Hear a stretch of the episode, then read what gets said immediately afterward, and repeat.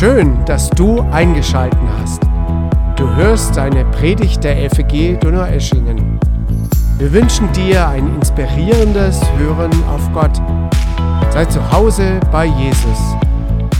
Das Thema heute lautet verantwortlich leben. Und ähm, ich möchte mit einem Rätsel heute starten, ähm, das ich aus einem Film habe. Bei mir funktioniert gerade hier meine eine Technik nicht. Vielleicht könnt ihr in der Technik einfach mal eine Folie weitermachen. Ich habe da ein Rätsel und das möchte ich euch mal stellen und das leitet so ein bisschen ein, worum es heute geht. Was ist es? Es ist etwas, das alles und jeden verschlingt.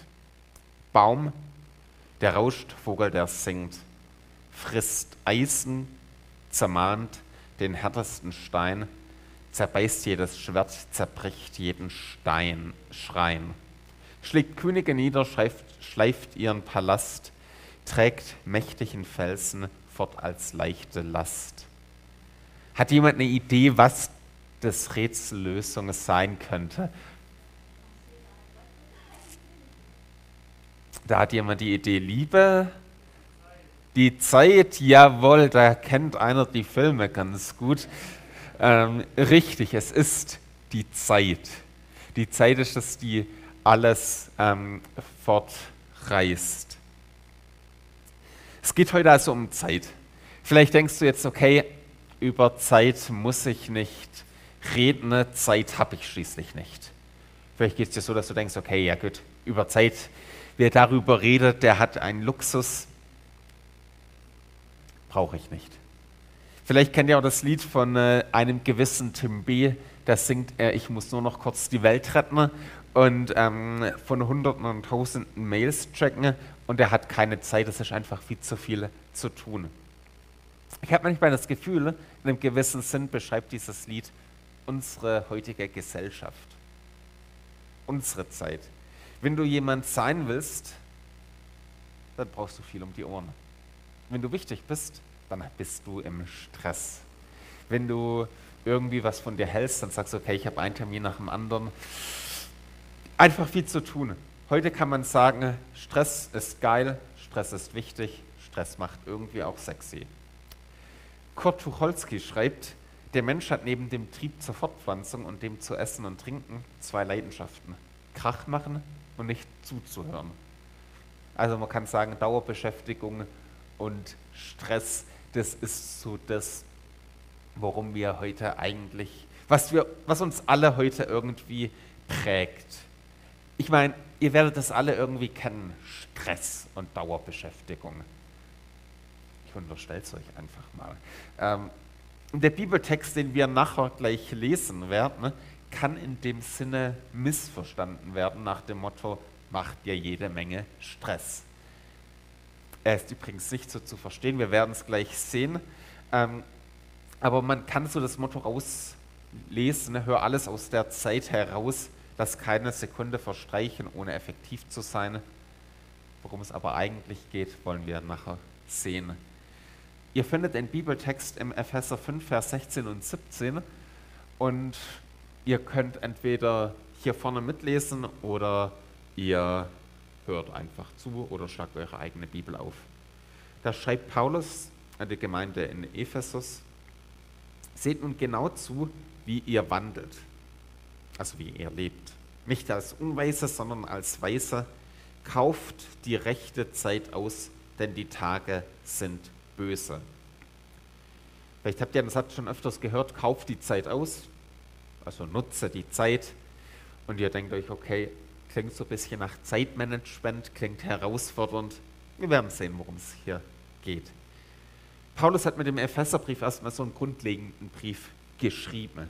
Also da schreibt er wirklich so einige zentrale Glaubensgrundlagen und in dem fünften Kapitel, das ist der Text hier, da geht es darum, wie wir als Christen in der Welt verantwortlich leben sollen. Wie leben wir in der Welt, in einer Gesellschaft, die Gott nicht kennt? Wie leben wir auf eine gute Art und Weise dort. Es fängt schon in Vers 2 an. Dort heißt es, alles, was ihr tut, soll von der Liebe bestimmt sein. Und das führt Paulus dann aus und sagt, hey, so sieht ein Leben aus, das von Gottes Liebe bestimmt ist. Und dann kommt es dazu, dass ein liebendes Leben auch ein im gewissen Sinn ein kluges Leben ist. Jetzt nicht im intellektuellen Sinn klug, aber im Sinn, wie ich mich verhalte. Es geht darum, einen verantwortungsbewussten Lebensstil zu führen. Die Gemeinde in Ephesus, die ähm, von Paulus gegründet worden ist, seht ihr hier auf der Karte, die war im Kleinasien, das war so eine Region, das war so ein Schmelztiegel der Kulturen. Also die Gemeinde war in keiner so einfachen Situation, das war ein schwieriges Pflaster. Paulus schreibt vermutlich in den 60ern nach Christus äh, seinen Brief. In Rom war Nero der Despot der Zeit, das war jetzt kein angenehmer Geselle. Und in Ephesus war vor allem der Diana-Kult, das war so eine Fruchtbarkeitsgöttin, sehr aktiv. Und die Vertreter davon, die waren vom christlichen Glauben nicht so begeistert. Also als Paulus die Mission dort gemacht hat, gab es richtig Gegenwind. Und Paulus schreibt denen jetzt einen Grundsatzbrief, wie sie verantwortlich in diesem Umfeld leben können. Und wir wollen uns nicht nur diese Frage stellen, wie das aussieht, sondern wir wollen es noch weiterdenken und uns die Frage stellen, okay, wie sieht so ein verantwortliches Leben heute in Donaueschingen aus? Wie sieht es in Deutschland aus, in unserem Umfeld, dort wo wir sind? wie können wir heute verantwortlich leben. Wir machen ähm, einen kleinen Ausblick. Und zwar gibt es drei Möglichkeiten, wie du als Christ in der Welt leben kannst. Zum einen gibt es die Möglichkeit so nach diesem Touristenstil. Also als Christ kannst du in der Welt sein wie so ein Tourist. Vielleicht kennt ihr diese klassischen deutschen Touristen. Also das sind die, die so mit Socken in Sandalen, kurzer Hose und schlapprigen T-Shirts überall auf der Welt rumlaufen und Fotos von allem machen, was nicht bei drei auf dem Baum ist, sprechen so eine Mischung von Deutsch, Englisch und mehr auch nicht, haben mir ihren großen Reiseführer, bestellen überall Schnitzel und Pommes, können die Sprache eigentlich gar nicht nur um sich eben einen Kaffee zu bestellen. Das kriegen sie noch hin. Sie beobachten das Land und die Menschen wie so ein Zoo. Das ist der Touristenstil. So können Christen in der Welt wahrgenommen werden. Also man gehört nicht dazu, man schaut, wie schlimm da alles ist, findet es auch irgendwie ganz ähm, unangemessen und schlecht. Das wäre die eine Möglichkeit. Die Möglichkeit zwei, wie man als Christ in der Welt leben kann, das möchte ich mal als den Einwandererstil beschreiben. Ein Einwanderer, der ist genau das Gegenteil vom Tourist. Man zieht in ein Land um, man lernt die Kultur, man lernt die Sprache, man lernt auch die Dialekte, man integriert sich total, fängt zum Beispiel dann an, als einer, der nach Baden zieht, plötzlich für den SC Freiburg zu sein oder ähnliche Dinge, ähm, macht auch keine Witze mehr über die Badener und solche Sachen. Also das ist ein Einwanderer. Ähm, der übernimmt alles von der Kultur, gibt den Kindern einheimische Namen, ähm, integriert sich perfekt, vergisst auch keine Kehrwoche, hat das Motto dann schaffe, schaffe, Häusle baue und geht voll in dem Land auf. Diese Möglichkeit gibt es auch für Christen in der Gesellschaft. Also man passt sich komplett an, übernimmt alles, übernimmt das Denken und ihr könnt euch denken, dass ich die ersten beiden Möglichkeiten nicht so toll finde. Es gibt noch eine dritte Möglichkeit, wie du in einem fremden Land sein kannst. Da lernt man die Sprache perfekt. Man kennt die Kultur, die Eigenheiten, die Geschichte und die Vorlieben des Landes. Du weißt, welcher Fußballverein ist wo beliebt. Du wüsstest auch zum Beispiel, dass man gestern jetzt nicht so gejubelt hat bei dem DFB-Pokalfinale. Also du kennst dich kulturell aus, ähm, weißt den Nationalsport, kennst die großen Erzählungen, die prägenden Bilder, ähm, die Bücher und Filme, das alles, das prägt. Du bist rücksichtsvoll, aber du weißt, okay, ich gehöre trotzdem irgendwie nicht so dazu. Du bist nämlich ein Diplomat. Ein Diplomat, ein Botschafter von einem anderen Land, der lernt alles über das, Land, das er geschickt wird, perfekt. Der redet mit den Leuten, der hat die Kontakte, der weiß, wie es dort aussieht und gleichzeitig weiß er, okay, meine Treue gilt jemand anders. Ich halte mich vor Ort an die Gesetze, aber die letztlich, letztendliche Treue, die gilt einer anderen Regierung. Das ist in einem gewissen Sinne die Rolle von Christen in der Welt. Wir sind in der Welt, wir gehören dazu und gleichzeitig sind wir Gottes Diplomaten. Also wenn du Christ bist, bist du Gottes Diplomat in der Welt. Du lebst in der Welt, du hältst dich an die Gesetze, du hältst dich an alles und gleichzeitig weißt du, okay, ich habe noch eine andere Staatsbürgerschaft und die Staatsbürgerschaft gehört dem Reich Gottes. Ich bin kein Tourist, ich bin kein Einwanderer, ich bin Gottes Diplomat. Als Christ bist du Gottes Diplomat. Und die Rolle von äh, Gottes Diplomaten in der Welt, die lautet, die finden wir in 2. Korinther 5,20. Dort schreibt Paulus, deshalb treten wir im Auftrag von Christus als seine Gesandten auf. Gott selbst ist es, der die Menschen durch uns zur Umkehr ruft. Wir bitten im Namen von Christus, nehmt die Versöhnung an, die euch Gott anbietet. Das ist unser Hauptjob als Gottes Diplomaten. Wir rufen den Leuten zu und sagen, hey, Gott will dich, Gott liebt dich, Gott bietet dir Versöhnung an, Gott streckt seine Hand zu dir aus. Du kannst mit Gott leben. Das jetzt mal als Vorrede, damit wir wissen, okay, was ist unsere Rolle in der Welt? Und dann damit kommen wir zu dem Hauptpunkt und wir wollen nämlich schauen, wie wir als Botschafter Gottes in der Welt leben. Das ist das, was Paulus im Epheser 5,16 schreibt. Es geht darum, dass wir klug leben als Gottes Botschafter und wir leben klug, wir leben verantwortlich, indem wir die Zeit auskaufen mit der Begründung, die Tage sind böse. Wir werden jetzt sehen, was das bedeutet. Ein weisheitsvolles Leben in der Bibel zeichnet sich erstmal dadurch aus, dass ich lebe, wie Gott es will. Es bedeutet erstmal, ich frage nach Gottes Willen. Wenn es um Entscheidungen geht, dann ist die erste Frage nicht, okay, was ist gerade in, was ist der Zeitgeist und so weiter. Die erste Frage ist, was möchte Gott? Ein weisheitsvolles Leben fragt nach dem Willen Gottes und es nutzt die Gelegenheiten, die Gott uns gibt. Den Kairos Gottes. Das heißt, kauf die Zeit aus, denn die Tage sind böse. Du bist ein Diplomat Gottes und als solchen hast du die Möglichkeit, den Kairos Gottes auszukaufen. Als Gottes Diplomaten achten wir sorgfältig darauf, wie wir leben. Wir verhalten uns klug und kluges Verhalten im christlichen Sinne bedeutet, wir nutzen die Möglichkeiten, die wir haben. Vorsicht vor einem Missverständnis. Es geht hier nicht darum, dass du ein gestresstes Leben führen musst. Es geht hier nicht darum, dass du deinen Terminkalender komplett überlastest 15 Stunden täglich für die Gemeinde und für den Herrn aktiv bist. Stress ist keine Frucht des Heiligen Geistes. Der Begriff, der hier mit Zeit übersetzt wird, heißt im Griechischen Kairos. Es meint den Zeitpunkt und die Gelegenheit, die sich uns öffnen. Die Zeit auszukaufen bedeutet, ich nutze die Gelegenheit. Ne? Ich nutze die offenen Türen, die Gott mir gibt. Möglichkeiten, die ich von Gott habe. Diese gilt zu nutzen. Also wir kaufen die Zeit aus, wenn wir die von Gott geschenkten Möglichkeiten nicht ungenutzt verstreichen lassen. Also sprich, es geht hier darum, nutze das Zeitfenster, das du von Gott bekommen hast, nutze die Chancen, die Gott dir gibt. Man kann sozusagen, klug leben heißt, die Chancen in unserer Zeit zu nutzen, durch die offenen Türen durchzugehen, die Gott dir gibt. Die Frage ist, wo kann ich nach meiner Bestimmung leben, die Gott mir gegeben hat.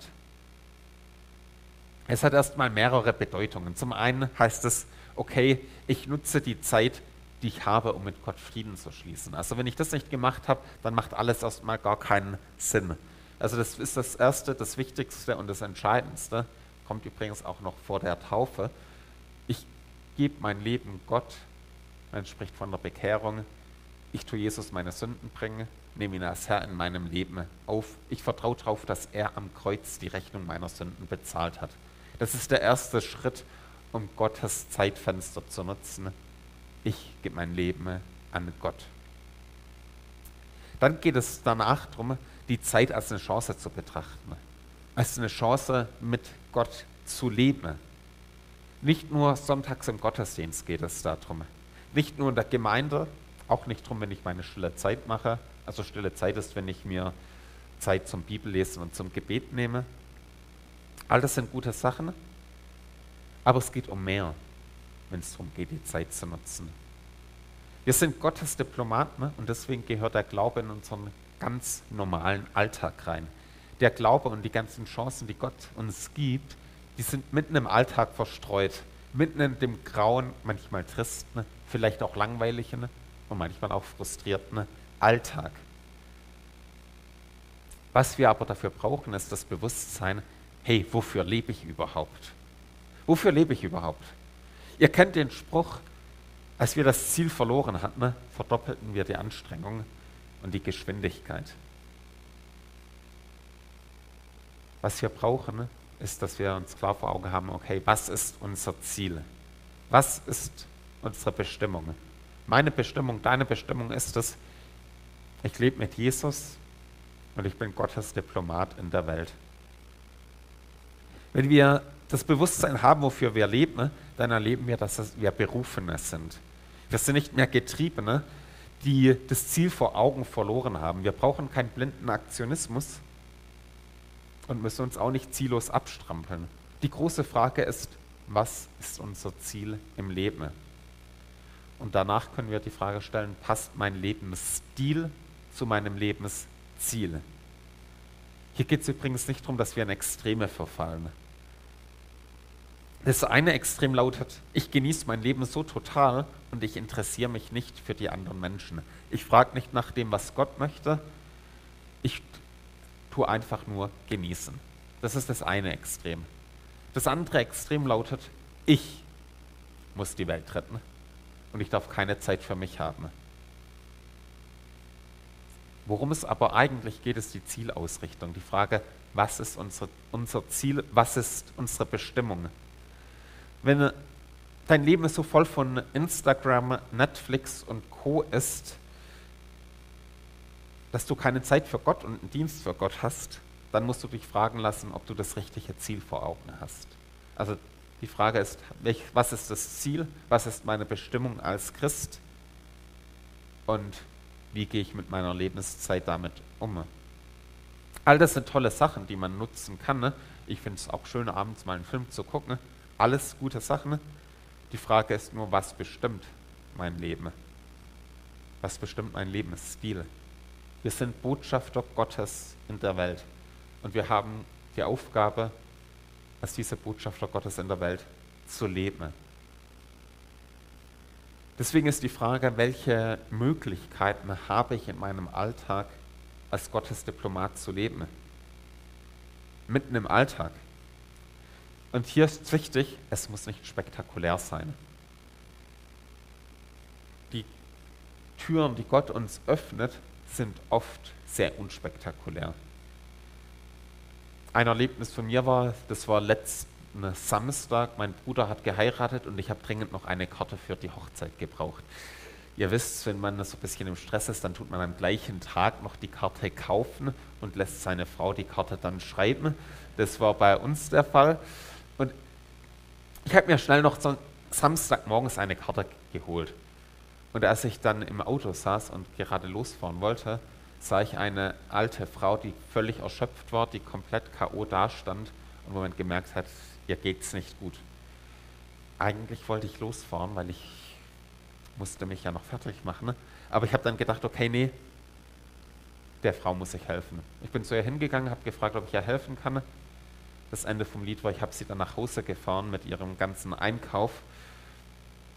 Und um ehrlich zu sein, ich habe da nicht an Bibelverse gedacht. Ich habe da jetzt nicht dran gedacht, okay, das ist jetzt die Zeit auszukaufen oder Gottes Gelegenheiten zu nutzen.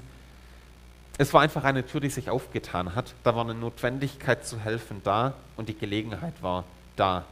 Übrigens die Dankbarkeit, die ich danach gespürt habe und dass ich auch sehen konnte, wie sie Gott dafür gedankt hat, das war mir ein Geschenk mehr, das war mir mehr als genug als Geschenk danach.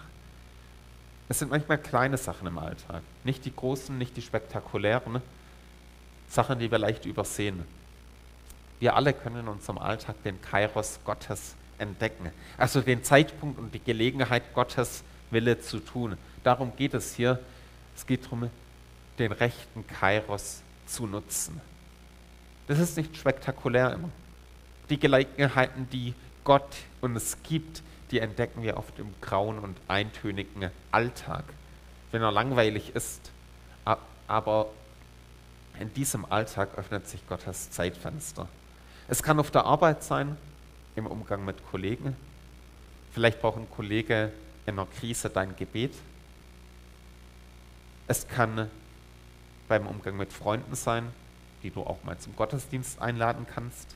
Oder es sind deine Kinder, denen du einfach als Vorbild den Glauben vorlebst. Damit nutzt du den Kairos Gottes. Auch zwei weitere Überlegungen und Fragen für den Alltag. Eine für mich herausfordernde Frage ist, nutze ich die Gelegenheiten, den Kairos Gottes zum Gebet? Sehe ich in jedem Tag die Gelegenheit Gottes, mir Zeit zum Gebet zu nehmen? Ich selbst merke, wie Gebet oft das Umkämpfteste ist im Alltag. Aber kaufe ich diese Zeit aus? Martin Luther hat mal an einen Freund mehrere Tipps zum Gebet geschrieben und die fand ich super. Einen kleinen Ausschnitt möchte ich da mal vorlesen. Luther schreibt, Darum ist es gut, dass man das Gebet am frühen Morgen das erste und am Abend das letzte Werk sein lasse. Und man hüte sich sorgfältig vor diesem falschen, trügerischen Gedanken, die das sagen, Worte ein wenig, in einer Stunde will ich beten, zuvor muss ich dies oder das erledigen.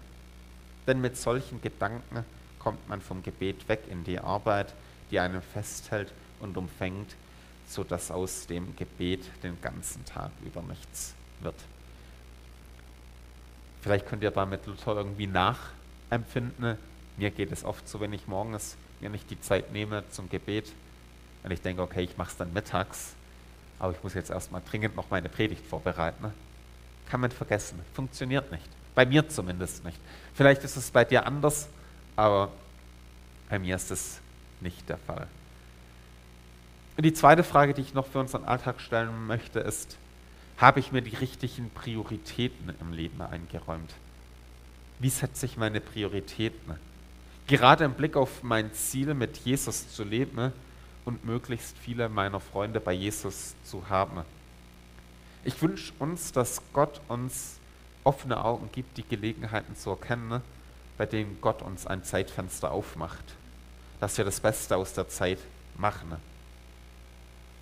Und die Begründung, die wir hier sehen, ist, die Tage sind böse. Vielleicht denkst du jetzt, okay, was meint Paulus damit, dass es böse Tage sind? Klingt vielleicht erstmal etwas strange, wie soll eine Zeit oder ein Zeitpunkt böse sein? Der Begriff, den Paulus hier verwendet, der hat nichts mit ähm, dem Kairos zu tun, sondern da geht es um einen anderen Begriff. Das ist der griechische Begriff Hemera, das meint einfach Tage an sich. Es meint einen Zeitabschnitt. Den Christen wird hier gesagt, hey, er lebt in einer, Zeitab in einer Zeit, in einem Zeitabschnitt, in dem viel Böses vorkommt, der Schlechtes vorbringt. Als Paulus den Brief geschrieben hat, war es gerade Nero, der in Rom geherrscht hat, von dem gemunkelt wird, dass er möglicherweise die Stadt angezündet hat weiß man nicht, aber zumindest hat er den Christen danach die, Schuhe, die Schuld in die Schuhe gegeben und sie dafür ähm, verfolgt. Was meint es, die Zeit ist böse, die Tage sind böse? Der Kirchenvater Johannes Christostomus, der lebte bis 407 nach Christus, das war so der Prediger der Antike, der schreibt genau dazu Folgendes. Inwiefern, schreibt er, also nennt der Apostel die Tage die Zeit böse. Er meint nicht das Wesen, nicht die Geschöpfe als solche, sondern das, was an ihnen geschieht. Wie auch wir zu sagen pflegen, ich ein, habe einen harten und schlimmen Tag verbracht. Wie könnte er aber hart sein, wenn nicht durch das, was sich an ihm zuträgt? Von dem aber, was sich an ihm zuträgt, stammt das Gute vom Bösen Gute von Gott, das Böse aber von bösen Menschen. Von dem Bösen also, das sich in der Zeit ereignet, sind die Menschen, die Urheber und deswegen spricht man von einer bösen Zeit. In diesem Sinn heißt es, heißen wir auch die Zeit eine böse. Also es geht darum, wir leben in einem Zeitfenster, das vom Virus der Sünde infiziert wurde. Deswegen gibt es das Böse in der Welt. Es ist eine Welt, die gefallen ist, die Rettung braucht, die Liebe und Vergebung von Gott braucht. In diese Welt der Dunkelheit sollen wir das Licht vom Evangelium bringen. Mit unserem Lebensstil, mit unseren Worten und mit unserem ganzen Verhalten. Darum geht es. Also wir sollen die Zeitfenster nutzen, die Gott uns gegeben hat. Die Begründung ist, wir leben in einer Zeit, die von der Sünde geprägt ist. Und damit komme ich zu der Frage, was ist unser Ziel und unsere Zeit als Gemeinde? Wo haben wir als Gemeinde ein Zeitfenster? Wie leben wir verantwortlich als Gemeinde Donau-Eschingen in unserer Welt? Wie nutzen wir die Chancen, Gutes zu tun, mitten in einer Zeit, die Böses hervorbringt? Wenn wir so die Geschichte anschauen, müssen wir sagen, wir haben aktuell eigentlich das perfekte Zeitfenster. Wir haben ein perfektes Zeitfenster für christliche Gemeinden in Deutschland. Wir haben keinen Krieg in unserem Land hier. Wir haben eine Zeit, des verhältnismäßigen Wohlstands. Wir haben eine Zeit, in der wir ungestört Gottesdienst feiern können. Also es kommt keiner hier rein und schließt den Gottesdienst. Wir können fröhlich von Gott reden und keiner verhindert es. Wir können unseren Freunden von Jesus vorschwärmen. Niemand verbietet es. Wir haben eine Demokratie, die funktioniert. Wir werden als Gemeinde in dem Sinne nicht eingeschränkt das Zeitfenster, das wir haben, ist großartig. Muss mir einfach so sagen. Das Zeitfenster, das uns geöffnet ist, ist perfekt dafür, dass wir als Botschafter Gottes den Menschen das Evangelium bringen. Wir haben die völlige Freiheit dazu. Die Frage ist, nutzen wir die Zeit und sind wir Gott auch dafür dankbar? Ich merke übrigens, wie ich Gott oft viel zu wenig dafür danke, dass wir so perfekte Umstände haben, um sein Evangelium weiterzutragen. Und mein letzter Punkt ist, unsere Zeit läuft. In den Psalmen lesen wir das Gebet, Herr, lehre mich bedenken, dass ich sterben, dass wir sterben müssen, auf dass wir klug werden. Die Uhren in unserer Welt, die laufen erbarmungslos die rast, die Zeit rast dahin, dem Ende entgegen, irgendwann, aber dafür todsicher. Also keiner von uns kann die Zeit anhalten. Die Chancen, die vorbei sind, sind vorbei. Meine Lebenszeit läuft auch immer weiter weg. Wann sie vorbei ist, weiß ich nicht, weißt du nicht. Aber wir wissen bei uns alle, die Zeit, die Tage, die Jahre, die rasen dahin.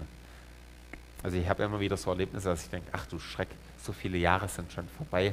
Ähm, wird vermutlich, desto älter man wird, noch mehr. Ähm, aber werdet ihr bestimmt auch kennen. Aber in diesem Leben, das so schnell vergeht, geht es darum, die Zeit auszukaufen, in denen wir die Möglichkeiten, die Gott uns gibt, nutzen. Das, was Gott uns vor die Füße legt. Wie gesagt, das muss nicht spektakulär sein.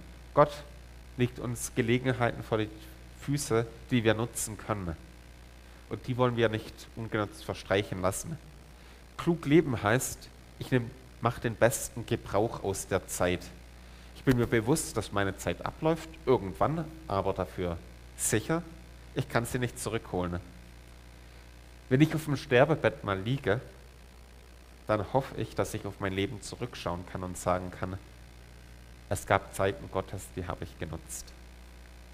Ich will auf mein Leben später zurückschauen, wenn ich am Sterben bin und sagen kann, ich habe als Diplomat im Auftrag Gottes gelebt. Ich habe seine Liebe in die Welt reingetragen, das Licht Gottes in die Dunkelheit gebracht. Ich wünsche mir, dass mal auf meinem Grabstein stehen kann, er war ein Freund der Zöllner und Sünder. Also Zöllner waren eben auch die Sünder der damaligen Zeit. Weil Gott die offenen Türen gegeben hat und ich wünsche mir, sie zu nutzen. Ich wünsche mir, dass dieser Traum Gottes Chancen zu nutzen, die Gott uns gibt, sich auch bei uns immer mehr durchsetzt. Gott gibt uns so viele offene Türen, so viele offene Gelegenheiten. und wir dürfen sie nutzen, damit sein Reich sich in der Welt ausbreitet, damit mehr Menschen zum Glauben an Jesus kommen. Das ist das Wichtigste, was wir überhaupt in unserer Gesellschaft, für unsere Gesellschaft tun können, ne? ihnen den Ruf von Jesus zu bringen, zu sagen, Jesus ruft dich, Jesus will dich. Übrigens, das ist auch das, was Frieden in der Welt bringen kann. Ich glaube jetzt nicht an Weltfrieden, aber wenn wir Frieden schaffen wollen, dann geht es nur, indem wir Menschen zum Glauben an Jesus rufen. Weil Frieden wird nur dann kommen, wenn Menschen selber mit Gott Frieden finden. Ich wünsche uns, dass wir diese Zeit von Gott immer wieder neu nutzen und dass wir ja, uns von Gott da überraschen lassen mit seinen Gelegenheiten. Ich möchte zum Schluss noch beten. Jesus Christus, danke dafür, dass du in die Welt gekommen bist, um uns zu retten. Danke, Jesus, dass du ein liebender Gott bist. Jesus, schenk du uns, dass wir als deine Botschafter in der Welt leben, dass wir die Chancen nutzen, die du uns gegeben hast. Jesus, wir wollen, dass du groß gemacht wirst. Danke, dass du uns erlaubst, dir zu dienen. Wir wollen dir gehören. Amen.